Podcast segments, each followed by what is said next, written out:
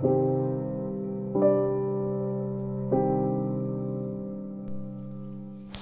Páramo, por Juan Rulfo. Vine a Comala porque me dijeron que acá vivía mi padre, un tal Pedro Páramo. Mi madre me lo dijo, y yo le prometí que vendría a verlo en cuanto ella muriera. Le apreté sus manos en señal de que lo haría, pues ella estaba por morirse y yo en un plan de prometerlo todo. No dejes de ir a visitarlo, me recomendó. Se llama de este modo y de este otro. Estoy segura de que le dará gusto conocerte. Entonces, no pude hacer otra cosa sino decirle que así lo haría. Y de tanto decírselo se lo seguí diciendo aún después de que a mis manos les costó trabajo zafarse de sus manos muertas. Todavía antes me había dicho, no vayas a pedirle nada, exígele lo nuestro, lo que estuvo obligado a darme y nunca me dio. El olvido en que nos tuvo, mi hijo, cóbraselo caro. Así lo haré, madre, pero no pensé cumplir mi promesa, hasta que ahora pronto comencé a llenarme de sueños, a darle vuelo a las ilusiones. Y de este modo se me fue formando un mundo alrededor de la esperanza, que era aquel señor llamado Pedro Páramo, el marido de mi madre. Por eso vine a Comala. Era hace tiempo de canícula, cuando el aire de agosto sopla caliente, envenenado por el olor podrido de las aponarias. El camino subía y bajaba, sube o baja según se va o se viene. Para el que va, sube, para el que viene, baja. ¿Cómo dice usted que se llama el pueblo que se ve allá abajo? Comala, señor. ¿Está seguro de que ya es Comala? Seguro, señor. ¿Y por qué se ve esto tan triste? Son los tiempos, señor. Yo imaginaba ver aquello a través de los recuerdos de mi madre, de su nostalgia, entre retazos de suspiros. Siempre vivió ella suspirando por Comala, por el retorno, pero jamás volvió. Ahora yo vengo en su lugar. Traigo los ojos con que ella miró esas cosas, porque me dio sus ojos para ver. Hay allí, pasando el puerto de los Colimotes, la vista muy hermosa de una llanura verde, algo amarilla por el maíz maduro. Desde ese lugar se ve Comala, blanqueando la tierra, iluminándola durante la noche, y su voz era secreta, casi apagada, como si hablara consigo misma, mi madre. ¿Y a qué va usted a Comala? Si se puede saber. Oí que me preguntaban. Voy a ver a mi padre, contesté. Ah, dijo él, y volvimos al silencio. Caminábamos cuesta abajo, oyendo el trote rebotado de los burros, los ojos reventados por el sopor del sueño, en la canícula de agosto. Bonita fiesta le va a armar. Volví a oír la voz del que iba allí a mi lado. Se pondrá contento de ver a alguien después de tantos años que nadie viene por aquí. Luego añadió, sea usted quien sea, se alegrará de verlo. En la reverberación del sol, la llanura parecía una laguna transparente, deshecha en vapores, por donde se traslucía un horizonte gris, y más allá una línea de montañas, y todavía más allá la más remota lejanía. ¿Y qué trazas tiene su padre, si se puede saber? No lo conozco, le dije. Solo sé que se llama Pedro Páramo. Ah, vaya. Sí, así me dijeron que se llamaba. Oí otra vez el ah del arriero. Me había topado con él en los encuentros, donde se cruzaban varios caminos. Me estuve allí esperando hasta que al fin apareció este hombre. ¿A dónde va usted? le pregunté. Voy para abajo, señor. ¿Conoce un lugar llamado Comala? Para allá mismo voy. Y lo seguí. Fui tras él, tratando de emparejarme a su paso, hasta que pareció darse cuenta de que lo seguía. Y disminuyó la prisa de su carrera. Después, los dos íbamos tan pegados que casi nos tocábamos los hombros. Yo también soy hijo de Pedro Páramo, me dijo.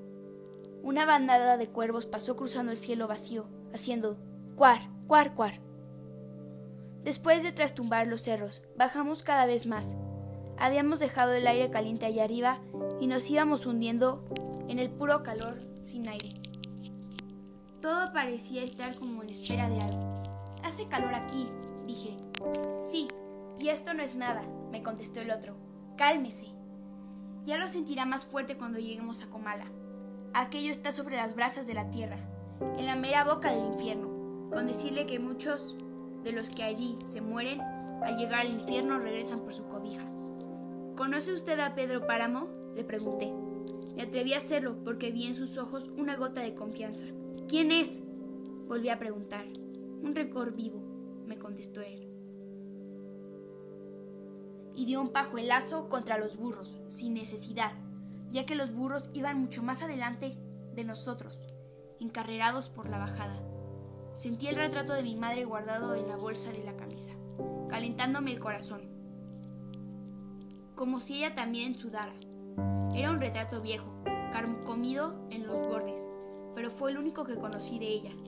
Me lo había encontrado en el armario de la cocina, dentro de una cazuela llena de hierbas, hojas de toronjil, flores de castilla, ramas de ruda. Desde entonces lo guardé. Era el único. Mi madre siempre fue enemiga de retratarse. Decía que los retratos eran cosas de brujería. Y así parecía ser, porque el suyo estaba lleno de agujeros como de aguja. Y en dirección del corazón tenía uno muy grande, donde bien podía caber el dedo del corazón. Es el mismo que traigo aquí, pensando que podría dar un buen resultado para que mi padre me reconociera. Mire usted, me dice el arriero, deteniéndose. ¿Ve aquella loma que parece vejiga de puerco? Pues detrásito de ella está la media luna. Ahora volteé para allá. Ve la ceja de aquel cerro, véala. Y ahora volteé para ese otro rumbo. Ve la otra ceja que casi no se ve de lo lejos que está? Bueno, pues eso es la media luna de punta a cabo, como quien dice, toda la tierra se puede abarcar con la mirada.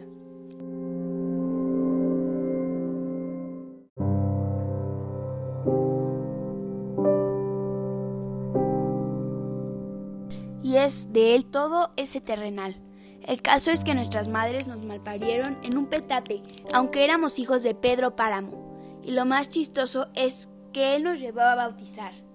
Con usted debe haber pasado lo mismo, ¿no? No me acuerdo. Váyase mucho al carajo. ¿Qué dice usted?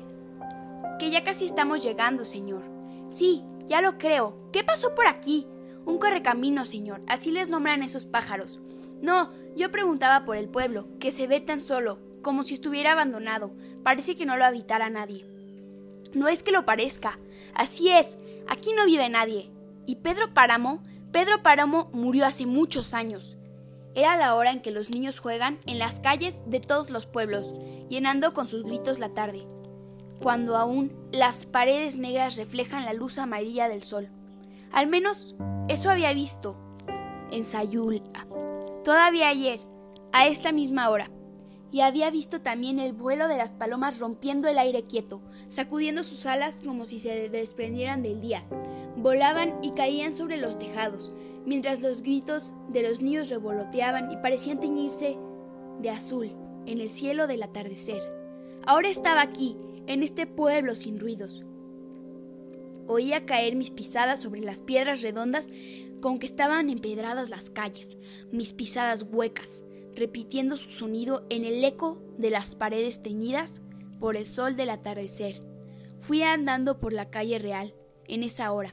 Miré las casas vacías, las puertas desportilladas, invadidas de hierba. ¿Cómo me dijo aquel fulano que se llamaba esta hierba? La capitana, señor. Una plaga que no más espera que se vaya la gente para invadir las casas. Así las verá usted. Al cruzar una boca calle vi una señora envuelta en su rebozo que desapareció como si no existiera. Después volvieron a moverse mis pasos y mis ojos siguieron asomándose al agujero de las puertas, hasta que nuevamente la mujer del rebozo se cruzó frente a mí. Buenas noches, me dijo. La seguí con la mirada. Le dije, ¿dónde vive doña Eduviges? Y ella señaló con el dedo. Allá, la casa que está junto al puente. Me di cuenta que su voz estaba hecha de hebras humanas, que su boca tenía dientes y una lengua que se trataba y destrababa al hablar, que sus ojos eran como todos los ojos de la gente que vive sobre la tierra. Había oscurecido.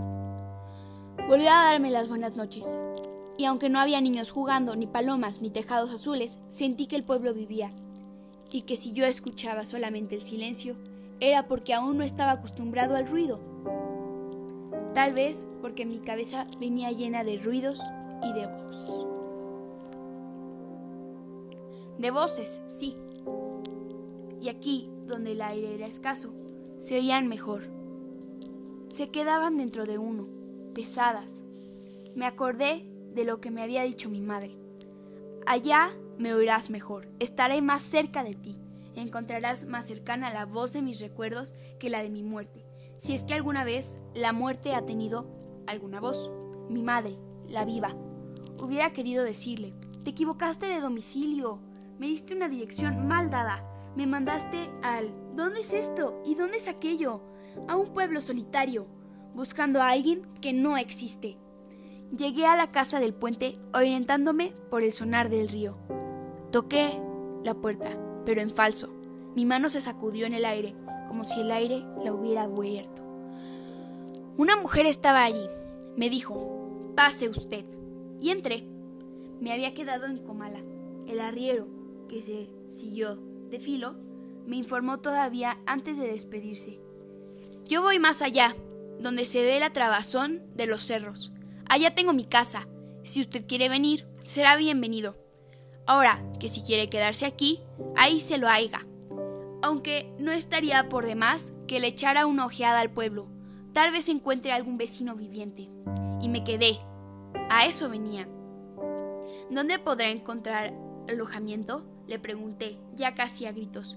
Busque a doña Eduviges, si es que todavía vive. Dígale que va de mi parte. ¿Y cómo se llama usted?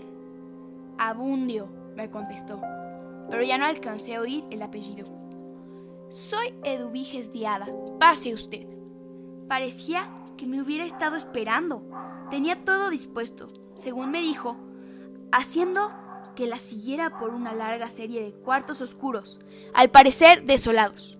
Pero no, porque en cuanto acostumbré a la oscuridad y al delgado hilo de luz que nos seguía, vi crecer sombras a ambos lados y sentí que íbamos caminando a través de un angosto pasillo abierto entre bultos.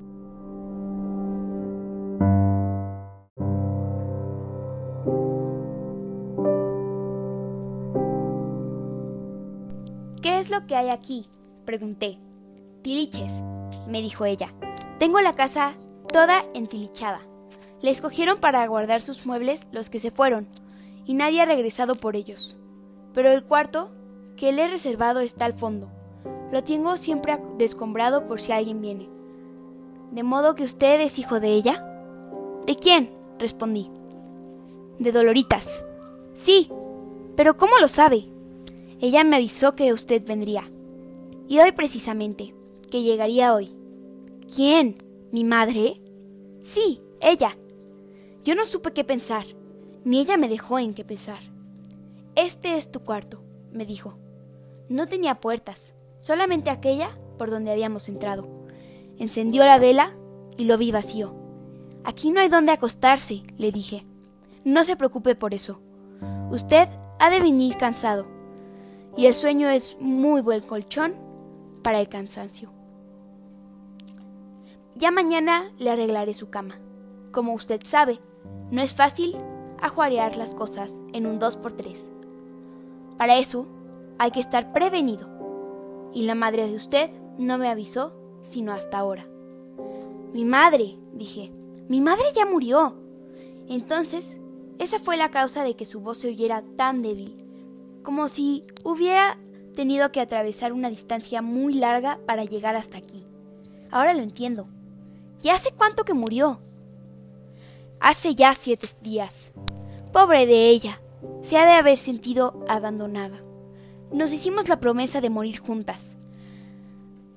De irnos las dos para darnos ánimo una a la otra en el otro viaje, por si se necesitara, por si acaso encontráramos alguna dificultad. Éramos muy amigas.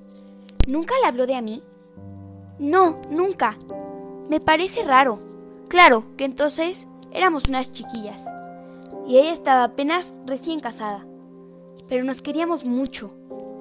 Tu madre era tan bonita, tan, digamos, tan tierna, que daba gusto quererla, daban ganas de quererla. De modo que me lleva ventaja, ¿no? Pero ten la seguridad de que la alcanzaré. Solo yo entiendo lo lejos que está el cielo de nosotros, pero conozco cómo acortar las veredas. Todo consiste en morir, Dios mediante, cuando uno quiera, y, y no cuando Él disponga. O si tú quieres forzarlo a disponer antes de tiempo, perdóname que te hable de tú. Lo hago porque te considero como mi hijo. Sí, muchas veces dije, el hijo de Dolores debió haber sido mío. Después te diré por qué. Lo único que quiero decirte ahora es que alcanzaré a tu madre en alguno de los caminos de la eternidad. Yo creía que aquella mujer estaba loca. Luego ya no creí nada. Me sentí en un mundo lejano y me dejé arrastrar. Mi cuerpo, que parecía aflojarse, se doblaba ante todo. Había soltado sus amarras y cualquiera podía jugar con él como si fuera de trapo. Estoy cansado, le dije. Ven a tomar antes algún bocado, algo de algo, cualquier cosa. Iré, iré después. El agua que goteaba de las tejas hacía un agujero en la arena del patio. Sonaba plas, plas, y luego otra vez plas. En mitad de una hoja de laurel que daba vueltas y rebotes metida en la hendidura de los ladrillos. Ya se había ido la tormenta. Ahora, de vez en cuando, la brisa sacudía las ramas del, del granado, haciéndolas chorrear una lluvia espesa, estampando la tierra con gotas brillantes, que luego se empañaban. Las gallinas, engarruñadas como si durmieran, sacudían de pronto sus alas y salían al patio, picoteando deprisa, atrapando las lombrices desenterradas por la lluvia. Al recorrerse las nubes, el sol sacaba luz a las piedras, irisaba todo de colores. Se bebía el agua de la tierra, jugaba con el aire, dándole brillo a las hojas con que jugaba el aire. ¿Qué tanto haces en el excusado, muchacho? Nada, mamá. Si sigues allí, va a salir una culebra y te va a morder. Sí, mamá. Pensaba en ti, Susana, en las lomas verdes, cuando volábamos papalotes en la época del aire. Oíamos allá abajo el rumor viviente del pueblo, mientras estábamos encima de él, arriba de la loma. En tanto, se nos iba el hilo de cáñamo, arrastrado por el viento. Ayúdame, Susana y unas manos suaves se apretaban a nuestras manos. ¡Suelta más! El aire nos hacía reír, juntaba la, la mirada de nuestros ojos, mientras el hilo corría entre los dedos, detrás del viento, hasta que se rompía, con un leve crujido como si hubiera sido trozado por las alas de algún pájaro. Y allá arriba, el pájaro de papel caía en maromas arrastrando su cola de hilacho, perdiéndose en el verdor de la tierra. Tus labios estaban mojados como si los hubiera besado el rocío. Te he dicho que te salgas del excusado, muchacho. Sí, mamá, ya voy. De ti me acordaba, cuando tú estabas allá, mirándome con tus ojos de agua marina. Alzó la vista y miró a su madre en la puerta. ¿Por qué tardas tanto en salir? ¿Qué haces ahí? Estoy pensando. ¿Y no puedes hacerlo en otra parte? Es dañoso estar mucho tiempo en el excusado. Además, debías ocuparte de algo. ¿Por qué no vas con tu abuela a desgranar maíz? Ya voy, mamá, ya voy. Abuela, vengo a ayudarla a desgranar maíz. Ya terminamos. Pero vamos a hacer chocolate. ¿Dónde te habías metido? Todo el rato que duró la tormenta, te anduvimos buscando. Estaba en el otro patio. ¿Y qué estabas haciendo? ¿Rezando? No, abuela, solamente estaba viendo llover. La abuela lo miró con aquellos ojos medio grises, medio amarillos, que ella tenía y que parecían adivinar lo que había dentro de uno. Vete, pues, a limpiar el molino. A centenares de metros, encima de todas las nubes. Más, mucho más allá de todo, estás escondida tú, Susana.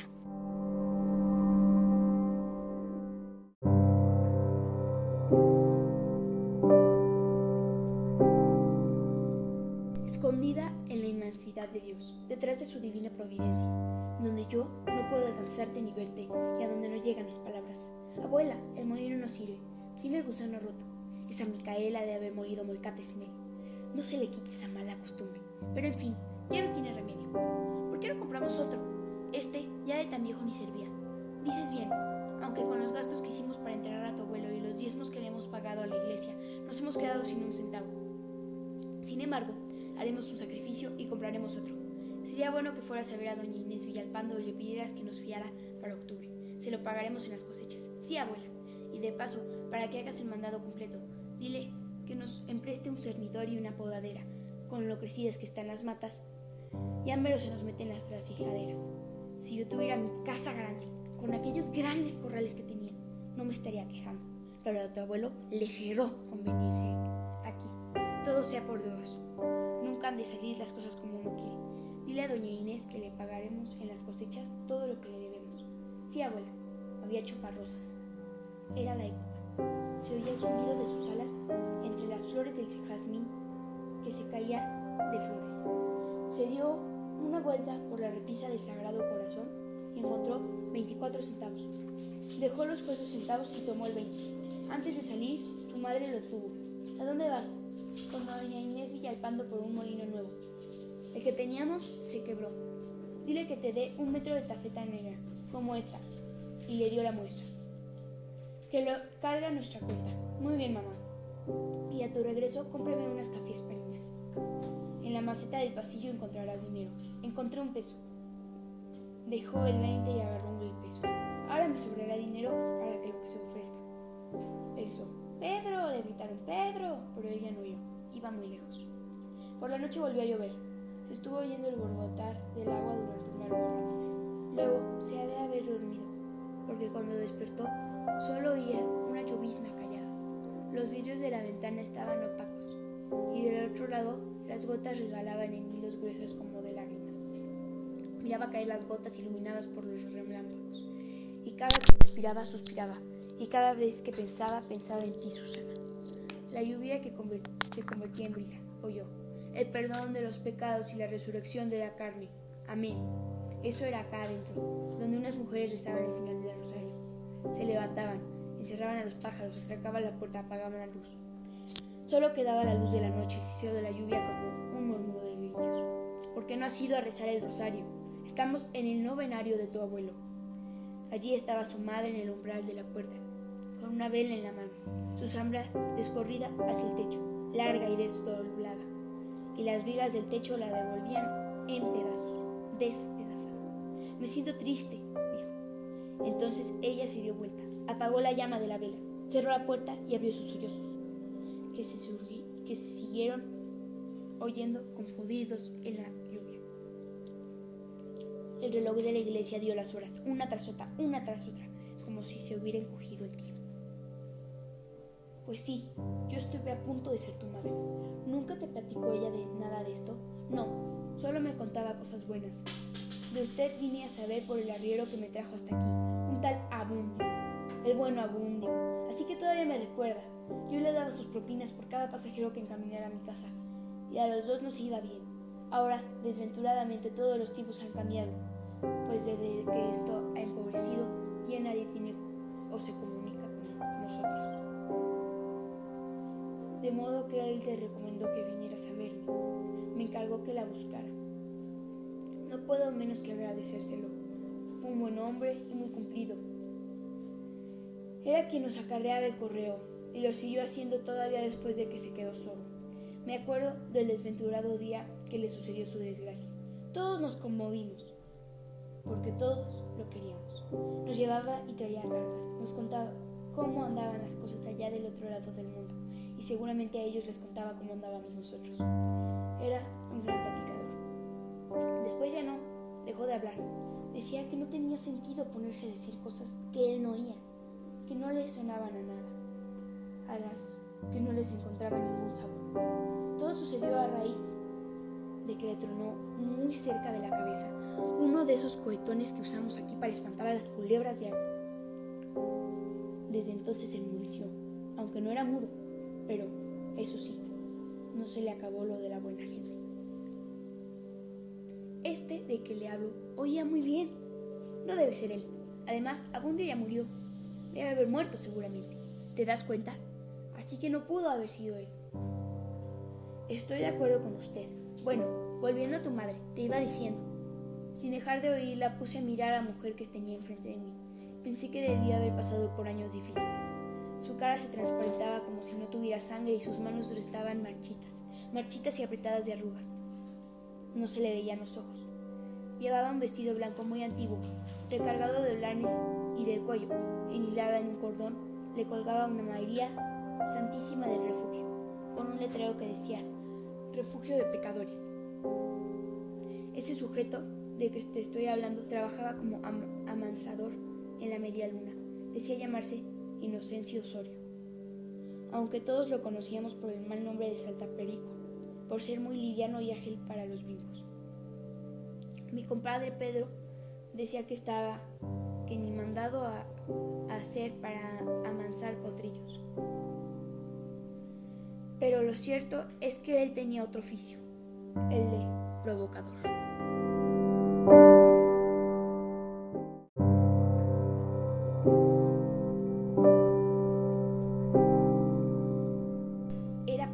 de sueños. Eso es lo que era verdaderamente. Y a tu madre la enredó, como lo hacía con muchas. Entre otras, conmigo. Una vez que me sentí enferma, se presentó y me dijo, te vengo a pulsear para que te limpies. Y todo aquello consistía en que se soltaba sobando la una, primero en la yema de los dedos, luego restregando las manos, después los brazos y acababa metiéndose con las piernas de uno, en frío, así que aquello al cabo de un rato producía calentura. Y mientras maniobraba, te hablaba de su futuro, se ponía en trance, remolineaba los ojos, invocando y maldiciendo, llenándote de escupitajos como lo hacen los gitanos. A veces se quedaba en cueros, porque decía que ese era nuestro deseo, y a veces le atinaba picaba por tantos lados que con alguno tenía que dar. La cosa es que el tal Osorio le pronosticó a tu madre cuando fue a verlo. Esa noche no debía repegarse a ningún hombre, porque estaba brava la luna. Dolores fue a decirme toda apurada que no podía. Simplemente se le hacía imposible acostarse esa noche con Pedro Páramo. Era, era su noche de bodas. Y ahí me tienes. A mí, tratando de convencerla de que no se creyera del Osorio, que por otra parte era un embaucador embustero. No puedo, me dijo. Anda tú por mí. No lo notará. Claro que yo era mucho más joven que ella y un poco menos morena, pero esto ni se nota en lo oscuro. No puede ser, Dolores, tienes que ir tú. Hazme ese favor, te lo pagaré con otros. Tu madre, en ese tiempo, era una muchachita de ojos humildes, si algo tenía bonito tu madre, eran los ojos. Y sabían convencer. Ve tú en mi lugar, me decía, y fui. Me valí de la oscuridad y de otra cosa que ella no sabía. Y es que a mí también me gustaba Pedro Páramo. Me acosté con él, con gusto, con ganas. Me atrinchilé a su cuerpo. Pero el jolgorio del día anterior lo había dejado rendido. Así que se pasó la noche roncando todo lo hizo fue entreverar sus piernas entre mis piernas.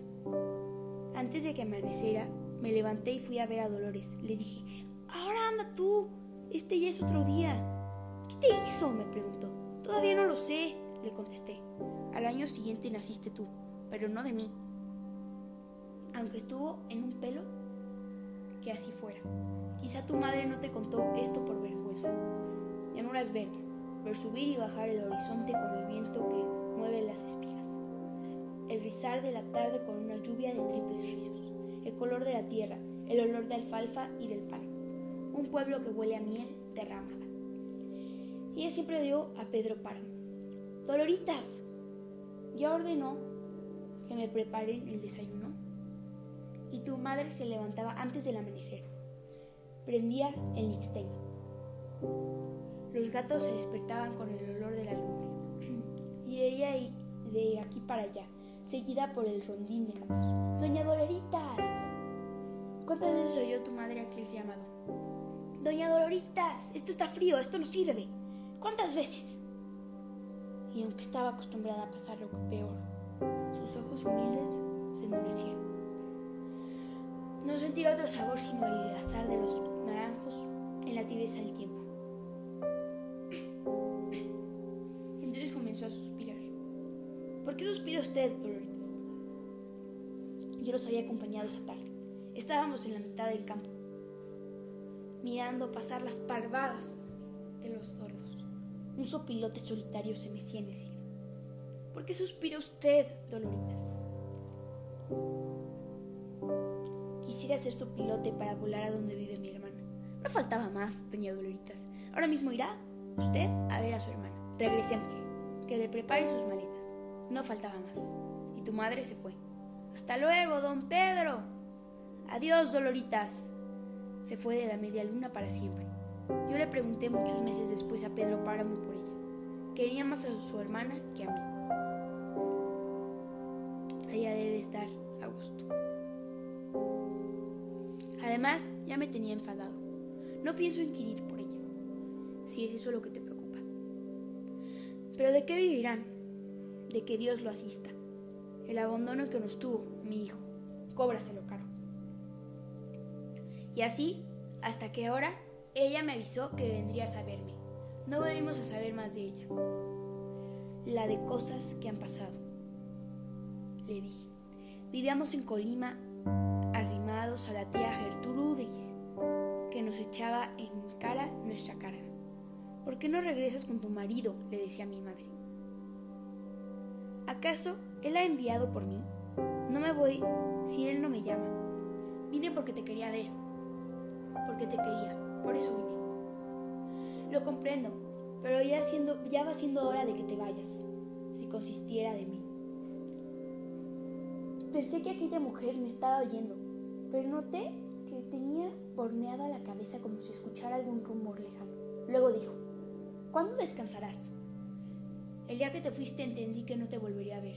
Ibas teñida de rojo, por el sol de la tarde, por el crepúsculo ensangrentado del cielo.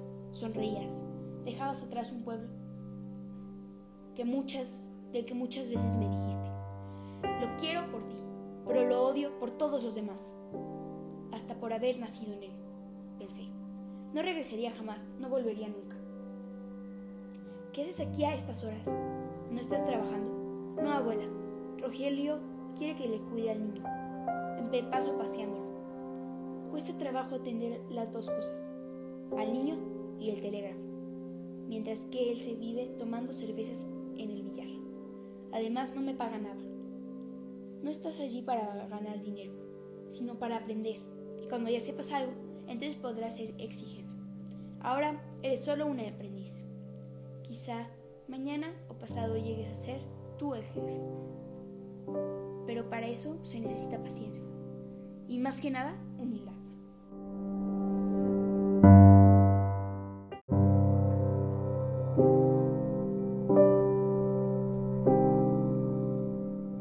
Ponen a pasear al niño, hazlo, por el amor de Dios. Es necesario que te resignes. Que se resignen otros, abuela. Yo no estoy para resignaciones. Tú y tus regresas. Siento que te va a ir mal, Pedro Páramo. ¿Qué es lo que pasa, doña Eduviges? Ella sacudió la cabeza como si se despertara de un sueño. Es el caballo de Miguel Páramo, que galopa por el camino de la media luna. ¿Entonces vive alguien en la media luna? No, allí no vive nadie. Entonces, solamente es el caballo que va y viene. Ellos eran inseparables. Corre por todas partes buscándolo y siempre regresa a estas horas. Quizá el pobre no puede con su remordimiento. ¿Cómo hasta los animales se dan cuenta de cuando cometen un crimen, no? No entiendo. Ni he oído ningún ruido de caballo. ¿No? No. Entonces es cosa de mi sexto sentido. Un don que Dios me dio. O tal vez sea una maldición. Yo solo sé lo que he sufrido. A causa de esto. Guardó silencio un rato y luego añadió. Todo comenzó con Miguel Páramo. Solo yo supe lo que le había pasado la noche que murió. Estaba ya acostada cuando oí regresar su caballo rumbo a la media luna. Me extrañó porque nunca volví a esas horas. Siempre lo hacía entrada a la madrugada.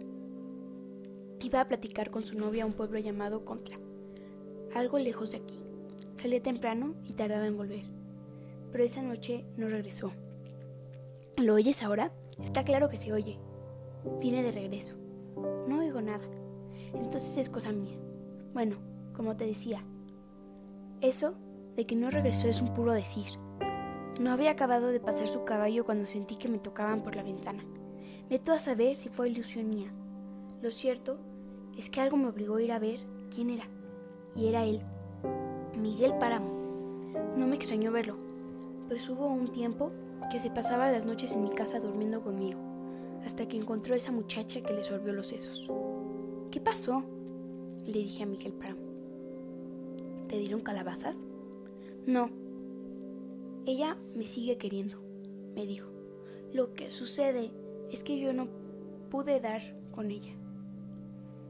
Se me perdió el pueblo. Había mucha neblina o humo o no sé qué, pero sí sé que Contra no existe. Fui más allá, según mis cálculos, y no encontré nada. Me a contártelo a ti, porque tú me comprendes. Si se lo dijera a los demás de Comala, dirían que estoy loco. Como siempre han dicho que lo estoy. No, loco no, Miguel. Debes estar muerto. Acuérdate que te dijeron que ese caballo te iba a matar algún día. Acuérdate, Miguel. Acuérdate, Miguel Páramo. Tal vez te pusiste a hacer locuras y eso ya es otra cosa. Solo brinqué el lienzo de piedra que últimamente mandó poner mi padre. Hice que el Colorado lo brincara para no ir a dar ese rodeo tan largo que hay que hacer ahora para encontrar el camino. Sé que lo brinqué y después seguí corriendo, pero como te digo, no había más que humo, humo y humo. Mañana tu padre se torcerá de dolor, le dije. Lo siento por él. Ahora vete y descansa en paz, Miguel. Te agradezco que hayas venido a despedirte de mí. Y cerré la ventana. Antes de que amaneciera, un mozo de la media luna vino a decir, el patrón don Pedro le suplica. El niño Miguel ha muerto. Le suplica su compañía. Ya lo sé, le dije. ¿Te pidieron que lloraras? Sí. Don Fulgor me dijo que se lo dijera llorando. Está bien, dile a don Pedro que allá iré. ¿Hace mucho que lo trajeron? No. No hace ni media hora. De ser antes, tal vez se hubiera salvado. Aunque según el doctor que lo palpó, ya estaba frío desde tiempo atrás. Lo supimos porque el Colorado volvió solo y se puso tan inquieto que no dejó dormir a nadie. Usted sabe cómo se querían el caballo y él. Y hasta estoy por creer que el animal sufre más que don Pedro. No ha comido ni dormido y nomás se vuelve un puro corretear. Como que sabe, ¿sabe usted? Como que se siente despedazado y carcomido por No se te olvide cerrar la puerta cuando te vayas y el mozo de la media luna se fue. ¿Has oído alguna vez el quejido de un muerto? me preguntó a mí. No, doña Eduviges. Más te vale. En el hidrante, las gotas caen una tras otra. Uno oye, salida de la piedra, el agua clara caer sobre el cántaro. Uno oye, oye rumores, pies que raspan el suelo, que caminan, que van y vienen. Las gotas siguen cayendo sin cesar. El cántaro se desborda, haciendo rodar el agua sobre un suelo mojado.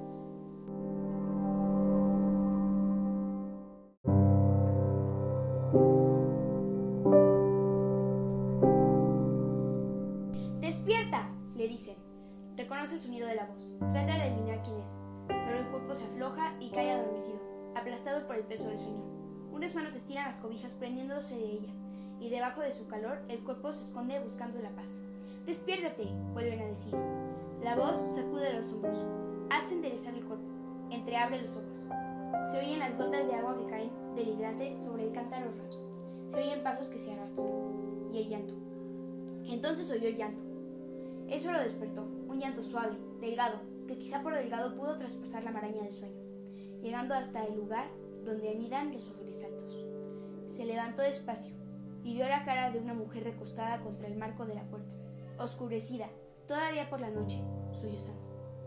¿Por qué lloras, mamá? preguntó. pues en cuanto puso los pies en el suelo reconoció el rostro de su madre. Tu padre ha muerto, le dijo. Y luego, como si se le hubieran soltado los resortes de su pena, se dio vuelta sobre sí misma una y otra vez, una y otra vez, hasta que unas manos llegaron hasta sus hombros y lograron detener el rebullir de su cuerpo. Por la puerta se veía el amanecer del cielo. No había estrellas, solo un cielo promiso, gris, aún no aclarado por la luminosidad del sol. Una luz parda, como si no fuera a comenzar el día, sino como si apenas estuviera llegando el principio de la noche. Afuera en el patio, los pasos, como de gente que ronda, ruidos callados, y aquí aquella mujer de pie en el umbral, su cuerpo impidiendo la llegada del día, dejando asomar a través de sus brazos retazos de cielo y debajo de sus pies regueros de luz. Una luz asperjada, como si el suelo debajo de ella estuviera anegando en lágrimas. Y después, el sollozo. Otra vez el llanto suave, pero agudo, y la pena haciendo retorcer su cuerpo. Han matado a tu padre. ¿Y a ti quién te mató, madre? Hay aire y sol, hay nubes. Allá arriba un cielo azul y detrás de él tal vez haya canciones, tal vez mejores voces. Hay esperanza, en suma. Hay esperanza para nosotros, contra nuestro pesar. Pero no para ti, Miguel Páramo, que has muerto sin perdón y no alcanzarás ninguna gracia. El padre Rentería dio vuelta al cuerpo y entregó la misa al pasado. Se dio prisa por terminar pronto y salió sin dar la bendición final a aquella gente que llenaba la iglesia. Padre, queremos que nos los bendiga. No, dijo moviendo negativamente la cabeza. No lo haré. Fue un mal hombre y no entrará al reino de los cielos. Dios me tomará a mal que interceda por él. Lo decía, mientras trataba de retener sus manos para que no enseñaran su temblor. Pero fue.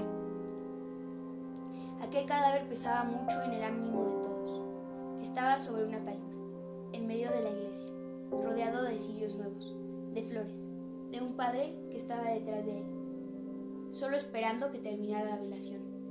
El padre Rentería pasó junto a Pedro Páramo, procurando no rozarle los hombros. Levantó el hisopo con ademanes suaves y roció el agua bendita de arriba abajo, mientras salía de su boca un murmullo, que podía ser de oraciones.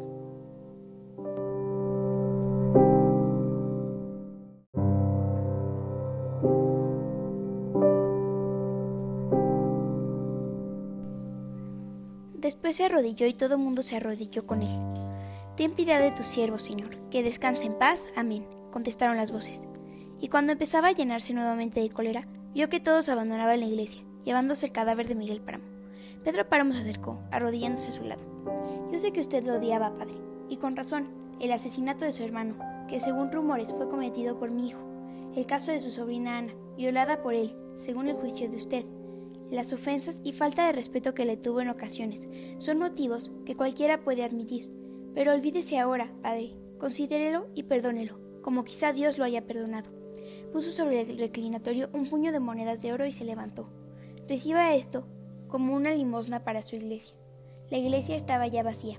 Dos hombres esperaban en la puerta a Pedro Páramo, quien se juntó con ellos, y juntos siguieron el féretro que aguardaba descansando sobre los hombros de cuatro caporales de la media luna. El padre Rentería recogió las monedas una por una y se acercó al altar. Son tuyas, dijo. Él puede comprar la salvación. Tú sabes si este es el precio. En cuanto a mí, Señor, me pongo ante tus plantas para pedirte lo justo y lo injusto, que todos nos has dado pedir. Por mí, condénalo, Señor.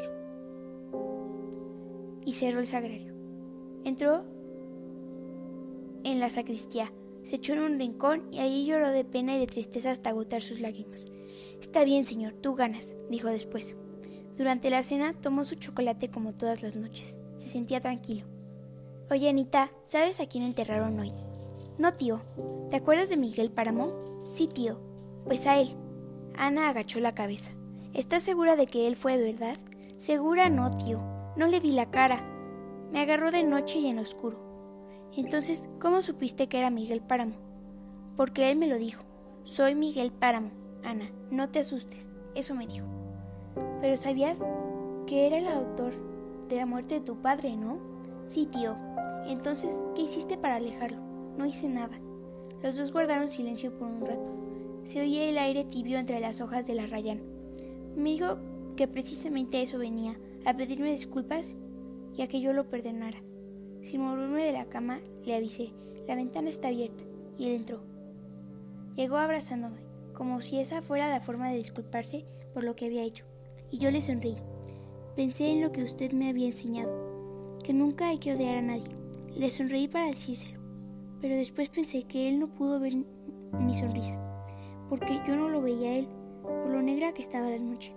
Solamente lo sentí encima de mí, y que comenzaba a hacer cosas malas conmigo. Creí que me iba a matar. Eso fue lo que creí, tío. Y hasta dejé de pensar para morirme antes de que él me matara. Pero seguramente no se atrevió a hacerlo. Lo supe cuando abrí los ojos y vi a la luz. La mañana, que entraba por la ventana abierta. Antes de esa hora, sentí que había dejado de existir. Pero debes tener alguna seguridad. La voz. ¿No lo conociste por su voz? No lo conocía por nada, solo sabía que había matado a mi padre. Nunca lo había visto y después no llegué a ver. No hubiera podido, tío. Pero sabías quién era. Sí. ¿Y qué cosa era? Sé que ahora debe estar en lo mero hondo del infierno, porque así se lo he pedido a todos los santos con todo mi fervor. No estés tan convencida de eso, hija. ¿Quién sabe cuántos estén rezando ahora por él? Tú estás sola. Un ruego contra miles de ruegos y entre ellos algunos mucho más hondos que el tuyo, como es el de su padre. Iba a decirle. Además, yo le he dado el perdón, pero solo lo pensó. No quiso maltratar el alma medio quebrada de aquella muchacha. Antes, por el contrario, la tomó del brazo y le dijo, Démosle gracias a Dios nuestro Señor, porque se lo ha llevado de esta tierra donde causó tanto mal. No importa que ahora lo tenga en su cielo un caballo pasó al galope, donde se cruza la calle real con el camino de Contra. Nadie lo vio. Sin embargo, una mujer que esperaba en las afueras del pueblo contó que había visto el caballo corriendo con las piernas dobladas, como si se fuera a ir de bruces. Reconoció el alazán de Miguel Páramo y hasta pensó, ese animal se va a romper la cabeza. Luego vio cuando enderezaba el cuerpo y sin aflojar la carrera, caminaba con el pescuezo echado hacia atrás, como si viniera asustado por algo que había dejado allá atrás. Esos chismes llegaron a la media luna la noche del entierro, mientras los hombres descansaban de la larga caminata que habían hecho hasta el panteón. Platicaban, como se platica en todas partes, antes de ir a dormir. A mí me dolió mucho ese muerto, dijo Terencio Lubianes. Todavía traigo adoloridos los hombros. Y a mí, dijo su hermano, humillado. Hasta se me agrandaron los juanetes. Con eso de que el patrón quiso que todos fuéramos de zapatos. Ni que hubiera sido día de fiesta, ¿verdad, Toribio? ¿Yo qué quieren que les diga? Pienso que se murió muy a tiempo. Al rato llegaron más chismes del contra. Los trajo la última carreta. Dicen que por allá anda el ánima. Lo han visto tocando la ventana de fulanita, igualito a él, de chaparreras y todo. ¿Y usted qué que don Pedro, con el genio que se carga, iba a permitir que su hijo siga traficando viejas? Ya me lo imagino si lo supiera. Bueno, le diría, tú ya estás muerto, estate quieto en tu sepultura, déjanos el negocio a nosotros. Y de verlo por ahí, casi me las apuesto que lo mandaría de nuevo al camposanto. Tienes razón, Isaías, ese viejo no se anda con cosas. El carretero siguió su camino. Como la supe, se las endoso. Había estrellas fugaces, caían como si el cielo estuviera lloviznando lumbre. Miren nomás, dijo Terencio, el burlote que se traen allá arriba. Es que le están celebrando su función al Miguelito, terció Jesús. ¿No será mala señal? ¿Para quién? Quizá tu hermana esté nostálgica por su regreso. ¿A quién le hablas? A ti. Mejor vámonos muchachos, hemos trafagueado mucho y mañana hay que madrugar. Y se disolvieron como sombras. Había estrellas fugaces, las luces en Comala se apagaron. Entonces el cielo se adueñó de la noche. El padre Rentería se revolcaba en su cama sin poder dormir. Todo esto que sucede es por mi culpa, se dijo. El temor de ofender a quienes me sostienen. porque esta es la verdad. Ellos me dan mi mantenimiento. De los pobres no consigo nada. Las oraciones no llenan el estómago. Así ha sido hasta ahora. Y estas son las consecuencias, mi culpa. He traicionado a aquellos que me quieren y que me han dado su fe, y me buscan para que yo interceda por ellos para con Dios. Pero ¿qué han logrado con su fe? ¿La ganancia del cielo o la purificación de sus almas? ¿Y para qué purifican su alma? Si en el último momento todavía tengo frente a mis ojos la mirada de María Diada, que vino a pedirme salvar a su hermana Eduviges. Ella sirvió siempre a sus semejantes, les dio todo lo que tuvo, hasta les dio un hijo, a todos, y se los puso enfrente para que alguien lo reconociera como suyo. Pero nadie lo quiso hacer. Entonces les dijo, en ese caso, yo soy también su padre, aunque por casualidad haya sido su madre. Abusaron de su hospitalidad por esa bondad suya de no querer ofenderlos, ni de malquistarse con ninguno. Pero ella se suicidó, obró contra la mano de Dios. No le quedaba otro camino. Se resolvió eso también por bondad. Falló a última hora. Eso es lo que le dije. En el último momento, tantos bienes acumulados para su salvación y perderlos así de pronto. Pero si no los perdió, murió con muchos dolores. Y el dolor, usted nos ha dicho algo acerca del dolor que ya no recuerdo. Ella se fue por ese dolor. Murió retorcida por la sangre que la ahogaba. Todavía ve sus muecas, y sus muecas eran los más tristes gestos que ha hecho un ser humano. Tal vez rezando mucho. Vamos rezando mucho, padre. Digo, tal vez, si acaso, con las mismas gregorianas. Pero para eso necesitamos pedir ayuda, mandar traer sacerdotes, y eso cuesta dinero. Allí estaba frente a mis ojos la mirada de María Diada, una pobre mujer llena de hijos. No tengo dinero. Eso usted lo sabe, padre. Dejemos las cosas como están. Esperemos en Dios. Sí, padre. ¿Por qué aquella mirada se volvía valiente ante la resignación? ¿Qué le costaba él perdonar cuando era tan fácil decir una palabra o dos, o cien palabras y éstas fueran necesarias para salvar el alma? ¿Qué sabía él del cielo y del infierno?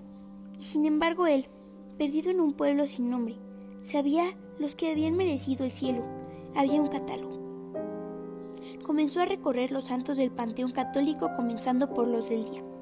Santa Nunilona, Virgen y Mártir, Anercio, Obispo, Santa Salomé, Viuda, Alodia y Elodia, Inulina, Vírgenes, Córdula y Donato, y siguió. Ya iba siendo dominado por el sueño cuando se sentó en la cama. Estoy repasando una hilera de santos como si estuviera viendo saltar cabras. Y salió fuera y miró al cielo. Llovían estrellas. Lamentó aquello porque hubiera querido ver un cielo quieto. Oyó el canto de los gallos. Sintió la envoltura de la noche cubriendo la tierra. La tierra, este valle de lágrimas. Más te vale, hijo, más te vale, me dijo doña Eduviges Diada. Ya estaba alta la noche. La lámpara que ardía en un rincón comenzó a languidecer. Luego parpadeó y terminó apagándose. Sentí que la mujer se levantaba y pensé que iría por una nueva luz. Oí sus pasos cada vez más lejanos. Me quedé esperando. Pasado un rato, y al ver que no volvía, me levanté yo también. Fui caminando a pasos cortos, tentaleando en la oscuridad, hasta que llegué a mi cuarto. Allí me senté en el suelo a esperar el sueño. Dormía a pausas. En una de esas pausas fue cuando oí el grito. Era un grito arrastrado como el alardido de algún borracho. ¡Ay, vida! ¡No me mereces! Me enderecé deprisa porque casi lo oí junto a mis orejas. Pudo haber sido en la calle, pero yo lo oí aquí, untado a las paredes de mi cuarto. Al despertar, todo estaba en silencio, solo el caer de la polilla y el rumor del silencio. No, no era posible calcular la hondura del silencio que produjo aquel grito, como si la tierra se hubiera vaciado de su aire. Ningún sonido. Ni siquiera el del resuello. ni el del latir del corazón, como si se detuviera el mismo ruido de la conciencia. Y cuando terminó la pausa y volví a tranquilizarme, retornó el grito y se siguió oyendo por un largo rato. Déjenme, aunque sea el derecho de pataleo que tienen los ahorcados.